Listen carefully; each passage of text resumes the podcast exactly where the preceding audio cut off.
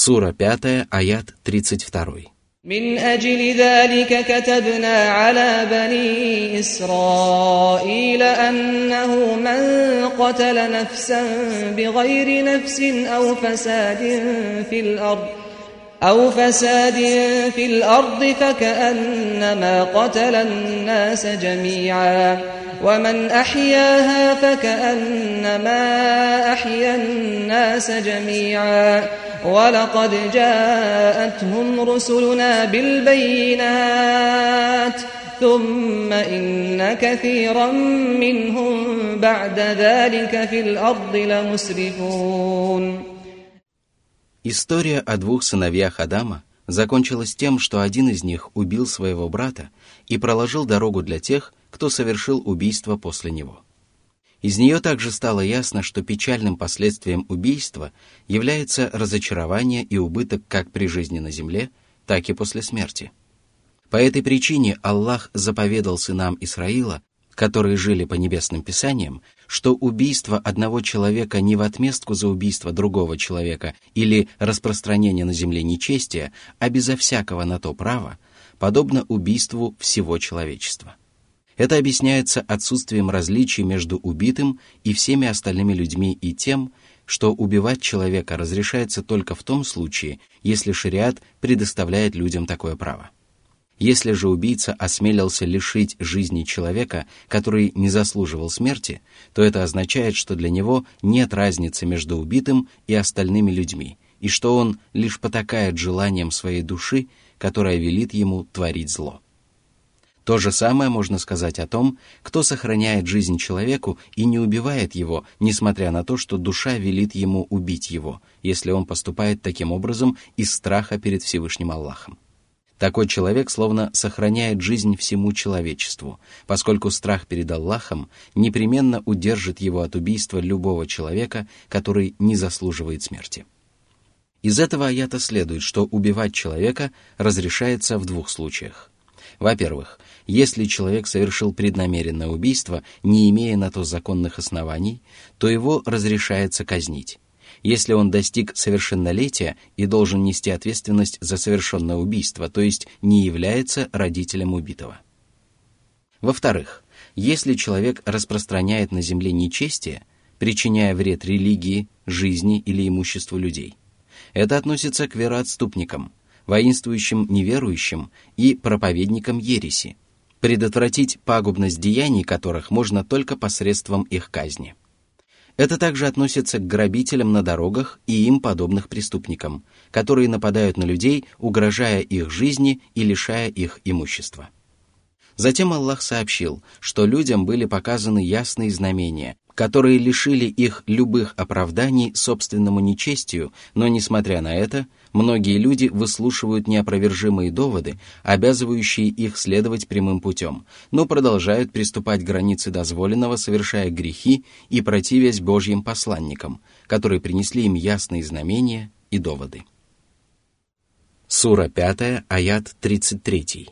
إنما جزاء الذين يحاربون الله ورسوله ويسعون في الأرض فسادا أن يقتلوا أو يصلبوا أو تقطع أيديهم وأرجلهم من خلاف أو ينفوا من الأرض ذلك لهم خزي في الدنيا ولهم في الآخرة عذاب عظيم Под сражением против Аллаха и его посланника подразумевается враждебное отношение к Аллаху и его посланнику и распространение на земле нечестия посредством неверия, убийств, присвоения чужого имущества или грабежей на дорогах.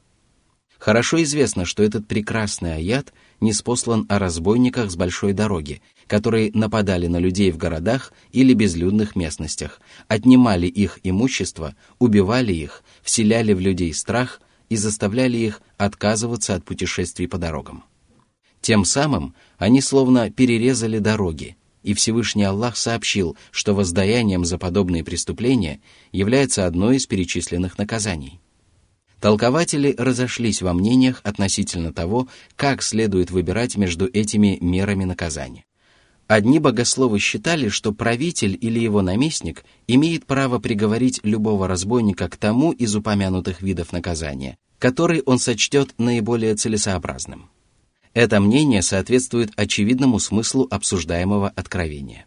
Согласно другому толкованию, разбойников следует приговаривать к наказанию в соответствии с совершенными ими преступлениями. Из этого аята следует, что для каждого рода преступлений установлено соответствующее наказание, определяемое мудростью Всевышнего Аллаха. Если разбойники совершили убийство и грабеж, то их полагается казнить и распять, дабы они были публично посрамлены и опозорены, и дабы другие люди воздержались от подобных поступков. Если они совершили убийство без грабежа, то их необходимо только казнить. Если они ограбили путников, но не убили их, то им следует отсечь накрест руки и ноги, то есть отрубить правую руку и левую ногу. Если же они напугали людей, не совершив ни убийства, ни грабежа, то их следует изгнать из страны, не позволяя им поселиться в каком-нибудь городе до тех пор, пока люди не убедятся в их покаянии. Этого мнения придерживались Ибн Аббас и многие выдающиеся мусульманские богословы, хотя между ними были некоторые разногласия. Это наказание является бесчестием и позором для разбойников в мирской жизни, а в последней жизни их ожидает великое наказание. Из этого следует, что разбой на дорогах является одним из тяжких грехов, обрекающих людей на позор при жизни на земле и наказание после смерти, причем, поступая так, человек вступает в войну с Аллахом и его посланником. И если это преступление является настолько тяжким, то очищение земли от бесчинствующих нечестивцев, обеспечение безопасности на дорогах и избавление людей от страха за свою жизнь и свое имущество является одним из самых великих благодеяний и одним из самых замечательных богоугодных поступков. Подобный поступок обеспечивает мир и праведность на земле – и является полной противоположностью распространению на земле нечестия. Сура 5, аят 34. إلا الذين تابوا من قبل أن تقدروا عليهم فاعلموا أن الله غفور رحيم Если разбойники, сражавшиеся против Аллаха и его посланника, раскаялись до того, как они оказались во власти мусульман – то они избавляются от ответственности за то, что прежде они не выполняли своих обязанностей перед Аллахом. За подобные грехи они не могут быть подвергнуты казни, распятию, отсечению накрест рук и ног или изгнанию из страны. Что же касается посягательства ими на права людей, то подобные преступления прощаются им в том случае, если они совершили их до обращения в ислам. Если же они совершили их, будучи мусульманами, то они должны понести ответственность за совершенные убийства и грабежи. Из смысла этого аята следует, что если разбойники, сражавшиеся против Аллаха и его посланника, покаялись после того, как они попали в руки мусульманам, то покаяние никоим образом не избавляет их от ответственности за совершенные преступления. Мудрость этого предписания совершенно очевидна. И если покаяние до того, как преступник оказался в руках правосудия, избавляет его от ответственности за распространение нечестия на земле, то ко всем остальным преступлениям это предписание относится в еще большей степени. Сура 5, аят 35. يا أيها الذين آمنوا اتقوا الله وابتغوا إليه الوسيلة وجاهدوا وجاهدوا في سبيله لعلكم تفلحون Аллах приказал своим верующим рабам поступать в соответствии с требованиями веры, исповедовать богобоязненность и остерегаться гнева и недовольства Господа. Раб должен проявлять усердие и делать все возможное для того, чтобы избежать любых поступков, совершаемых сердцем, языком или другими частями тела и вызывающих гнев Аллаха. Он должен просить Аллаха помочь ему избегать таких грехов, дабы спастись от гнева и наказания Аллаха. Он должен искать пути приближения к своему Господу и стремиться снискать Его благосклонность и заслужить Его любовь, выполняя все обязательные предписания религии. К этим предписаниям относятся деяния, которые совершаются душой, такие как любовь к Аллаху, любовь ради Аллаха, страх перед Ним, надежда на Него, покаяние перед Ним или упование на Него. К ним также относятся обряды, которые совершаются телом, такие как выплата закята или совершение хаджа, и смешанные обряды, такие как намаз.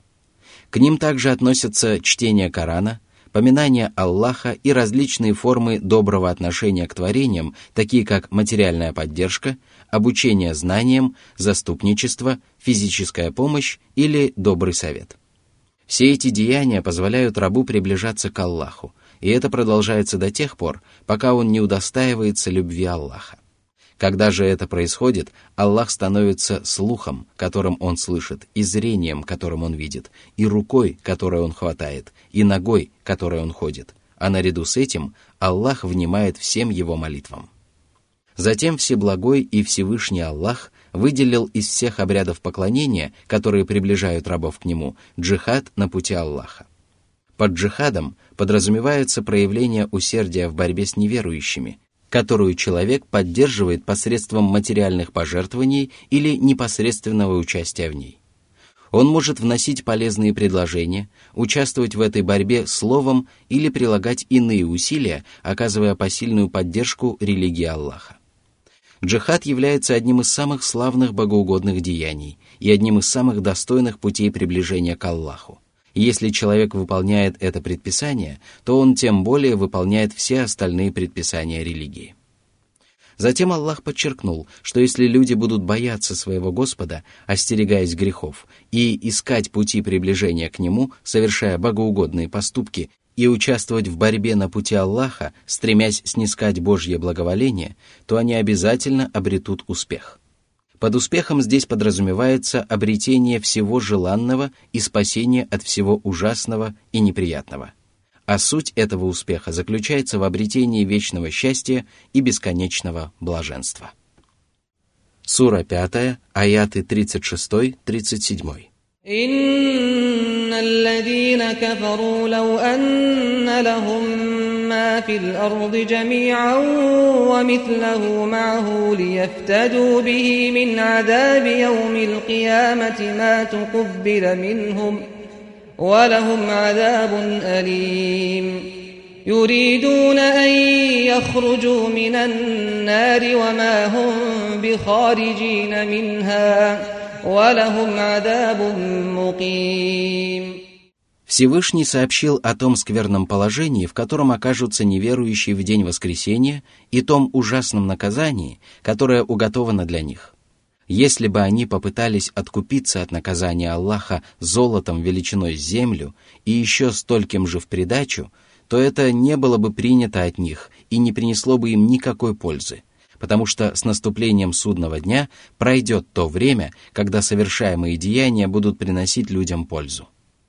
Неверующим же не останется ничего, кроме как вкусить мучительное, болезненное и вечное наказание, от которого им никогда не удастся избавиться и в котором они пребудут во веки веков. Сура 5, аят 38. والسارق والسارقة فاقطعوا أيديهما جزاء بما كسبا نكالا من الله Валлаху азизун хаким. Вором называется человек, который тайком взял имущество другого человека, на которое он не имел права.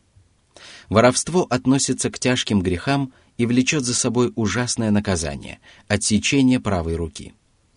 Именно о правой руке говорится в одном из чтений Корана, дошедшем до нас от сподвижников.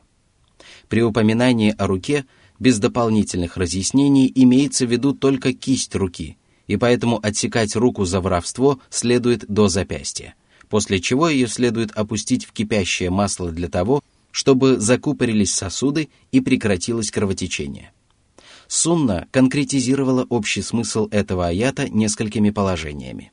Во-первых, украденная вещь должна относиться к имуществу, которое обычно хранят – если же украденная вещь не относится к тем вещам, которые люди хранят, то вору не полагается отсекать руку.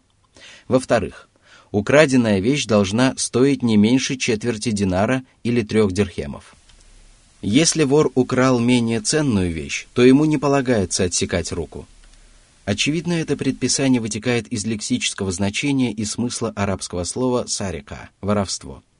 Этим словом можно назвать кражу оберегаемого имущества, от которой невозможно предостеречь себя.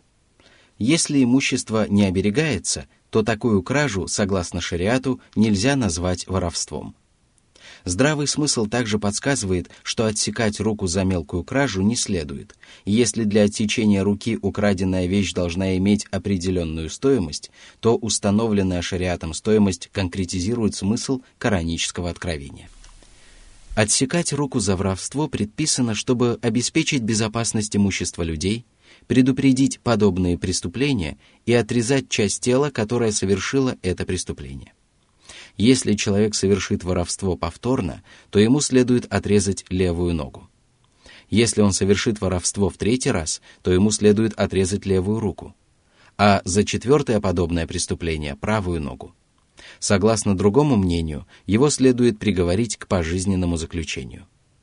Отсечение руки является воздаянием вору за то, что он украл чужое имущество – наказанием от Аллаха и грозным предупреждением ему и всем остальным людям. Каждый вор должен знать, что он лишится руки, если совершит такое преступление. Таково решение могущественного и мудрого Аллаха. Сура 5, аяты 39-40. فمن تاب من بعد ظلمه وأصلح فإن الله يتوب عليه إن الله غفور رحيم ألم تعلم أن الله له ملك السماوات والأرض يعذب من يشاء ويغفر لمن يشاء والله على كل شيء قدير Аллах прощает каждого, кто раскаивается, перестает грешить, исправляет свои поступки и избавляется от пороков. Аллах обладает властью над небесами и землей и управляет ими, как пожелает, на основании своих вселенских и религиозных законов. Он прощает и наказывает, руководствуясь своей мудростью, всеобъемлющим милосердием и всепрощением. Сура 5, аят 41. يا أيها الرسول لا يحزنك الذين يسارعون في الكفر من الذين قالوا من الذين قالوا آمنا بأفواههم ولم تؤمن قلوبهم ومن الذين هادوا سماعون للكذب سماعون لقوم آخرين لم يأتوك ۖ يحرفون الكلم من بعد مواضعه يقولون إن أوتيتم هذا فخذوه وإن لم تؤتوه فاحذروا ومن يرد الله فتنته فلن تملك له من الله شيئا أولئك الذين لم يرد الله أن يطهر قلوبهم ۖ لهم في الدنيا خزي ولهم في الآخرة عذاب عظيم Пророк Мухаммад всеми силами стремился наставить людей на прямой путь и сильно печалился от того, что некоторые люди принимали веру, а затем возвращались к неверию.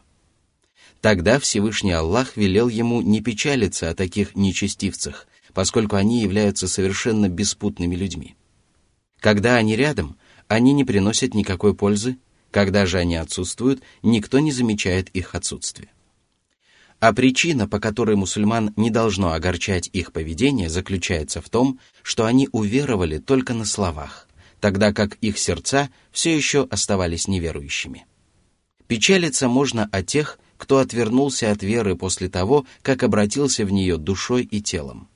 Но такие люди никогда не отвернутся от религии и не станут вероотступниками, ибо если душа человека почувствует прелесть веры, то он никогда не променяет ее на что-нибудь другое. Затем Аллах сообщил о том, что среди иудеев есть такие, которые охотно выслушивают ложь и слепо повинуются своим вождям и старейшинам, воззрения которых зиждятся на лжи, заблуждении и несправедливости – Эти старейшины не признают пророка Мухаммада, отворачиваются от него и радуются своим ошибочным воззрением. Они приписывают небесному откровению тот смысл, который в него не вкладывал Аллах, вводя людей в заблуждение и отвергая истину. Они являются проповедниками заблуждения, говорят всякую ложь и ведут за собой людей, лишенных разума и твердой решимости. И если они не повинуются Божьему посланнику, то этому не следует придавать значения, поскольку эти люди обладают множеством недостатков и не заслуживают того, чтобы им придавали значение и уделяли внимание. Затем Аллах сообщил, что если иудеи просили пророка Мухаммада рассудить их, то их единственным намерением было добиться желаемого. Они говорили друг другу, если решение Мухаммада совпадет с вашими желаниями, то соглашайтесь с ним, но если он вынесет иное решение, то остерегайтесь повиноваться ему. Они впали в искушение и потакали своим низменным желаниям, а ведь если Аллах желает подвергнуть человека искушению – то даже Божий посланник не защитит его от Аллаха. По этому поводу Всевышний также сказал, «Воистину, ты не сможешь наставить на прямой путь тех, кого возлюбил. Только Аллах наставляет на прямой путь тех, кого пожелает. Он лучше знает тех, кто следует прямым путем». Сура 28, аят 56. Аллах не очистил сердца этих людей, и по этой причине они совершали свои преступления. Это означает, что если человек обращается в шариатский суд только в надежде услышать желаемое решение, если он радуется, когда выносят решение в его пользу, и гневается, когда не добивается этого, то причиной этого является скверно в его душе – с другой стороны, если человек обращается в шариатский суд и удовлетворяется любым решением, независимо от того, совпадает оно с его прихотью или нет, то это объясняется чистотой его души. Из этого также следует, что чистота души является залогом любого добра и величайшим фактором, способствующим произнесению здравых речей и совершению праведных поступков. Но если душа человека не очищена, то в мирской жизни его ожидает бесчестие, а в последней жизни ему уготованы адское пламя и гнев могущественного Аллаха. Сура 5, аят 42. سماعون للكذب أكالون للسحت فإن جاءوك فاحكم بينهم أو أعرض عنهم ۖ وإن تعرض عنهم فلن يضروك شيئا وإن حكمت فاحكم بينهم بالقسط إن الله يحب المقسطين Под выслушиванием лжи здесь подразумевается подчинение ей. Набожность и разум таких людей настолько ущербны, что они охотно повинуются тем, кто призывает их говорить неправду. А наряду с этим они пожирают имущество, приобретенное незаконным путем. Иногда они обманывают глупцов и невежд, а иногда получают незаслуженное вознаграждение за предоставленные сведения или проделанную работу. Они говорят неправду и вместе с тем приобретают богатство запрещенным путем. Когда такие люди приходили к Божьему посланнику, ему было позволено по своему усмотрению либо рассудить их тяжбу, либо отвернуться от них. Это предписание не было аннулировано, и если такие люди обращались на суд к пророку Мухаммаду, он либо выносил решение относительно них, либо отказывался от этого, поскольку они не собирались повиноваться законам шариата, если они не совпадали с их прихотью. Из этого следует, что если люди обращаются к богослову с просьбой сообщить религиозное положение или объявить судебное решение и своим поведением дают понять, что они не будут довольны решением богослова не в их пользу и не подчинятся такому решению, то их просьбу нужно отвергнуть. Но если богослов решит рассудить их, то он обязан вынести беспристрастное решение, поскольку Аллах любит беспристрастных людей – и даже если обратившиеся в суд люди являются беззаконниками и врагами, это не должно мешать судье принять справедливое решение. Все это подчеркивает превосходство справедливости и беспристрастия при рассмотрении тяжб между людьми и означает, что Аллах любит эти качества – Сура 5, аят 43. وكيف يحكمونك وعندهم التوراة فيها حكم الله ثم يتولون من بعد ذلك وما أولئك بالمؤمنين Если бы они были верующими людьми и поступали в соответствии с обязательными требованиями веры, то они не стали бы отворачиваться от законов Аллаха, неспосланных в Торе и хорошо известных им. Они выбирают тебя судьей в надежде, что ты вынесешь решение, совпадающее с их прихотью. Но ты принимаешь решение, которое совпадает с имеющимся у них постановлением Аллаха, и поэтому они проявляют недовольство и отворачиваются от принятого тобой решения. Они не являются верующими, потому что верующим не подобает поступать таким образом. Они недостойны правой веры, поскольку они обожествляют свою прихоть и пытаются подчинить ей законы веры. Сура 5, аят 44. إنا أنزلنا التوراة فيها هدى ونور يحكم بها النبيون الذين أسلموا للذين هادوا والربانيون والأحبار بما استحفظوا من كتاب الله بما استحفظوا من كتاب الله وكانوا عليه شهداء. فلا تخشوا الناس واخشوني ولا تشتروا بآياتي ثمنا قليلا. ومن لم يحكم بما أنزل الله فأولئك هم الكافرون Аллах не спаслал Тору пророку Мусе, сыну Имрана. Она указывала людям путь к вере и истине, оберегала их от заблуждения и освещала им путь во мраке невежества, смятения, сомнения, неуверенности и низменных влечений.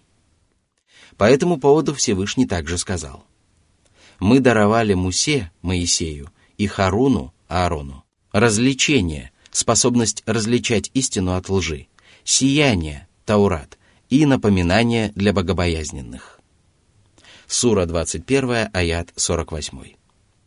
Руководствуясь этим писанием, пророки судили иудеев и выносили для них религиозные постановления.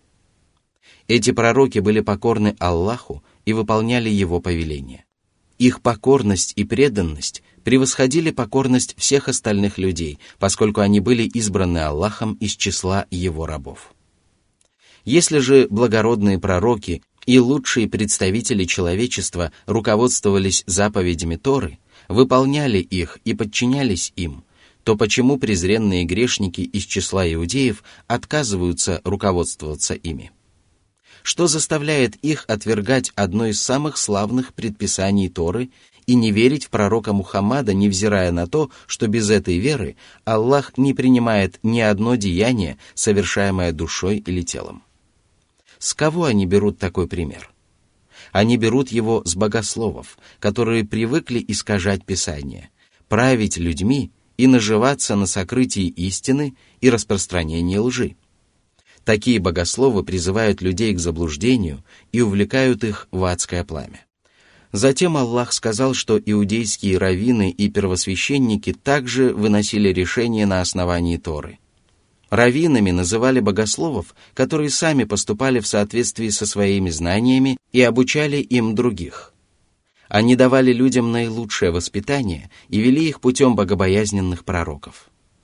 Первосвященниками назывались выдающиеся богословы, к словам которых прислушивались остальные люди, которые оставляли после себя значительный след в истории и добрую память среди своих соплеменников. Такие богословы выносили решения, соответствующие истине, опираясь на то, что им было поручено сохранить из Писания Аллаха. Аллах доверил им беречь священное Писание, которое оставалось у них. Им было приказано оберегать его от любых добавок, убавлений и искажений и обучать этому Писанию тех, кто не знаком с ним – они свидетельствовали о священном писании, потому что люди обращались только к ним, когда у них возникали вопросы или неясности по поводу писания. Всевышний Аллах возложил на богословов обязанность, которая не возложена на невежественных людей, и они должны исправно выполнять свой долг и не брать пример с невежд, предаваясь безделью и ленности. Они должны не ограничиваться обрядами поклонения, которые приносят пользу только самому человеку, такими как поминание Аллаха, намаз, закят, паломничество или пост, поскольку совершение только этих обрядов помогает обрести спасение всем, кроме них. Что же касается богословов, то наряду с выполнением этих обрядов от них требуется обучать людей и напоминать им о положениях религии, в знании которых они нуждаются – в особенности это относится к основным положениям религии и вопросам, которые чаще всего возникают у людей. Богословы не должны бояться людей, а должны бояться только своего Господа, и не продавать Божьи знамения за ничтожную цену, скрывая истину и проповедуя ложь ради приобретения ничтожных мирских благ. Если богослову удается избежать этих недостатков, то он следует прямым путем – ему удастся обрести счастье, если все его помыслы будут связаны с приобретением знаний и обучением людей.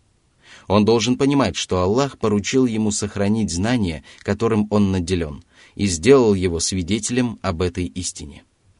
Он обязан бояться только своего Господа, и страх перед людьми не должен мешать ему исправно выполнять свои обязанности.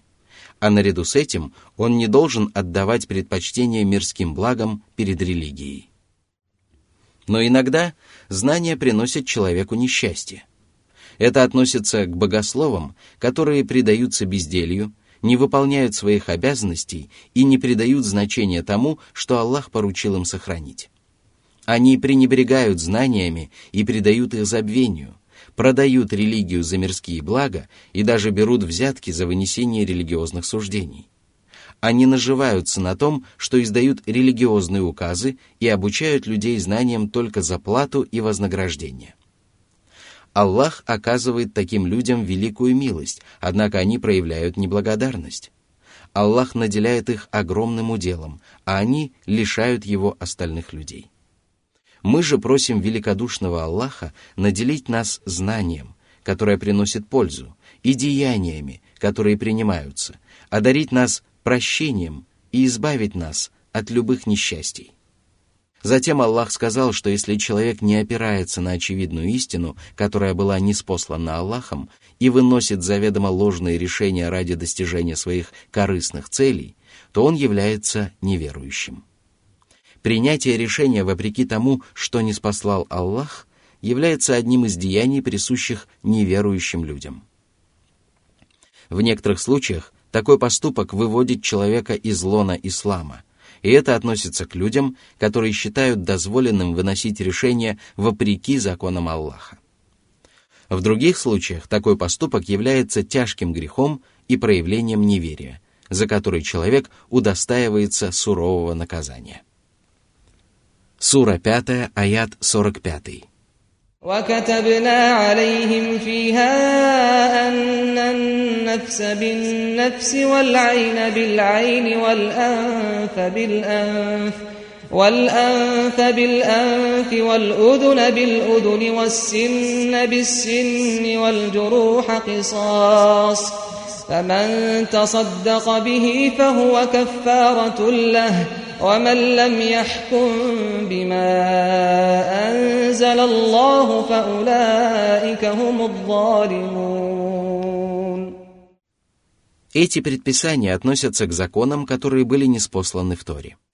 Ими руководствовали покорные пророки, раввины и первосвященники, когда судили иудеев. Согласно повелению Аллаха, если человек совершил преднамеренное убийство и должен нести за него ответственность, то его надлежит казнить.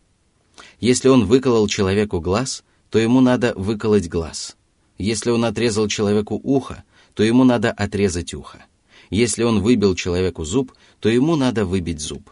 Если он лишил человека конечности или другого органа, за который ему можно отомстить, не проявляя излишества, то его надо лишить этого органа. Если же он сознательно нанес человеку рану, то ему надо нанести рану такого же размера, в том же месте, такой же длины, такой же ширины и такой же глубины.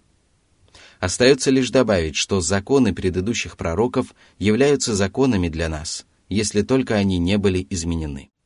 Затем Аллах сказал, что если правоприемник убитого или пострадавший великодушно откажутся от возмездия за убийство, нанесение увечья или ранения, если они простят преступника, то это станет искуплением для преступника, ибо если человек прощает человека, то Всевышний Аллах тем более прощает его.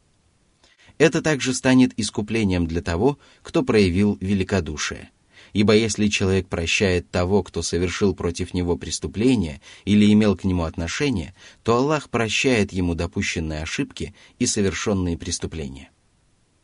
Но если человек не принимает решений в соответствии с тем, что не спослано Аллахом, то он является несправедливым грешником.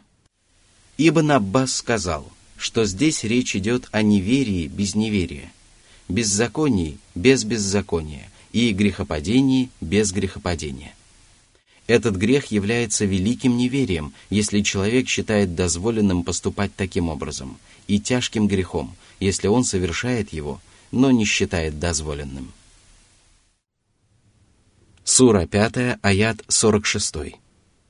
وقفينا على آثارهم بعيسى ابن مريم مصدقا لما بين يديه من التوراة. وآتيناه الإنجيل فيه هدى ونور. ومصدقا لما بين يديه من التوراة وهدى وموعظة للمتقين. Вслед за пророками и посланниками, которые принимали решения на основании Торы, Аллах отправил своего раба и посланника Ису, духа от Аллаха и его слова, которое было брошено Мариям.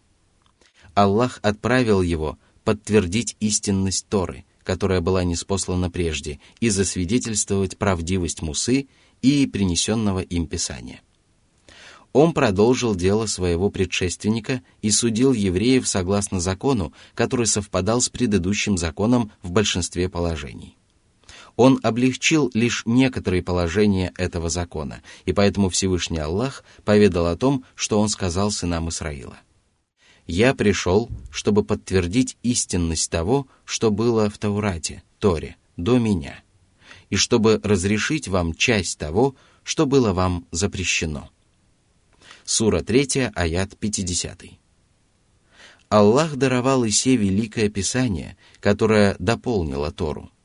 Этим писанием было Евангелие, которое указало людям на прямой путь и позволило им различить между истиной и ложью. Оно подтвердило истинность всего, что прежде было неспослано в Торе, поскольку оно свидетельствовало о ней и не противоречило ей.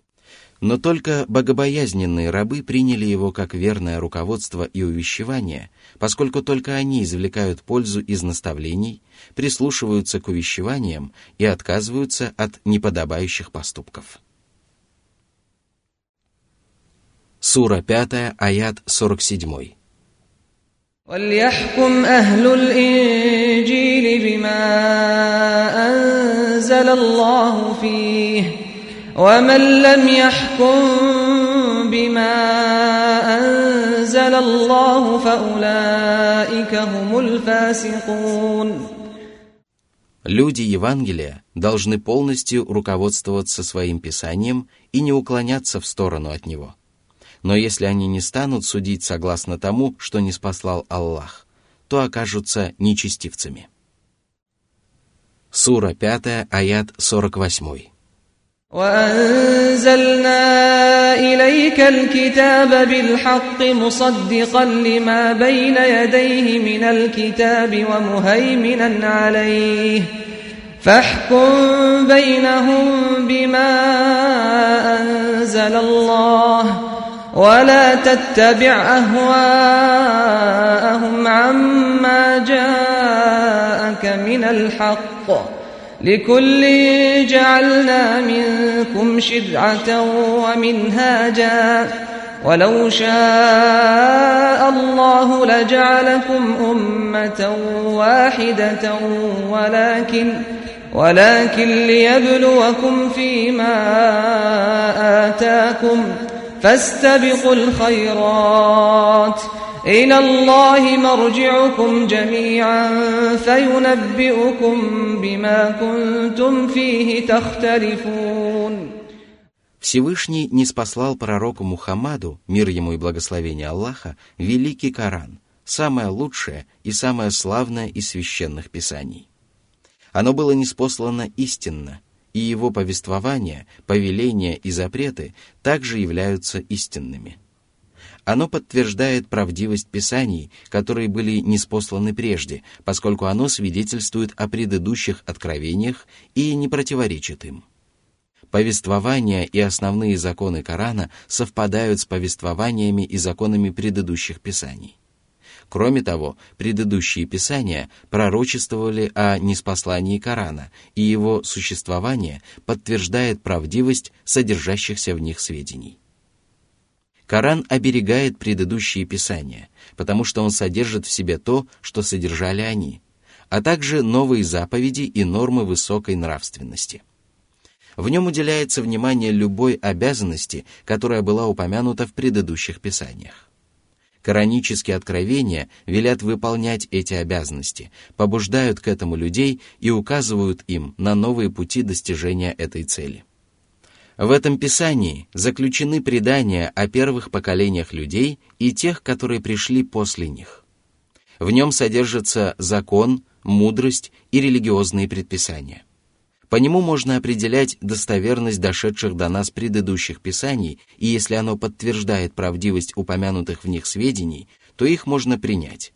Но если оно отвергает эти сведения, то их необходимо отвергнуть, поскольку предыдущие писания претерпели искажения и изменения.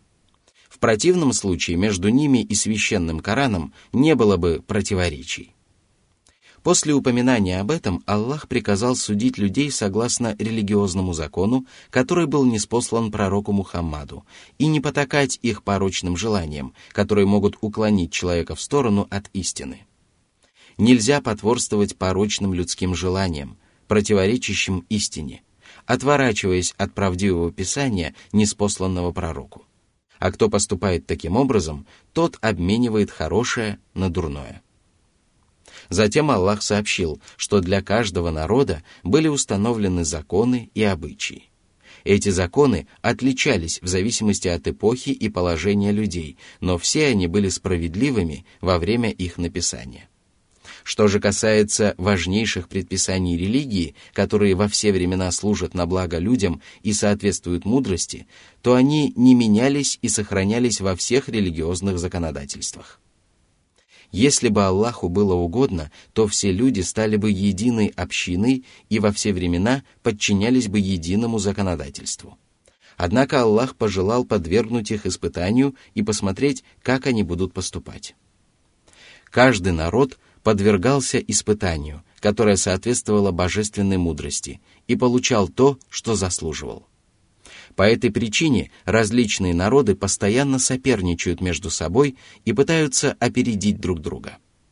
Вот почему далее Аллах повелел состязаться в добрых делах, то есть не медлить с добрыми делами и совершать их надлежащим образом.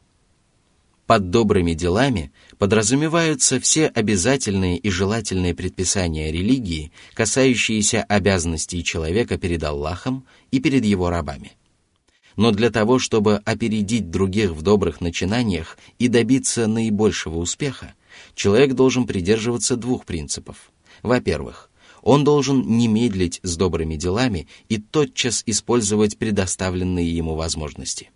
А во-вторых, он должен проявлять усердие и совершать праведные деяния надлежащим образом так, как приказал Аллах. Опираясь на этот аят, богословы призывают не медлить с намазом и совершать его в начале отведенного для него времени.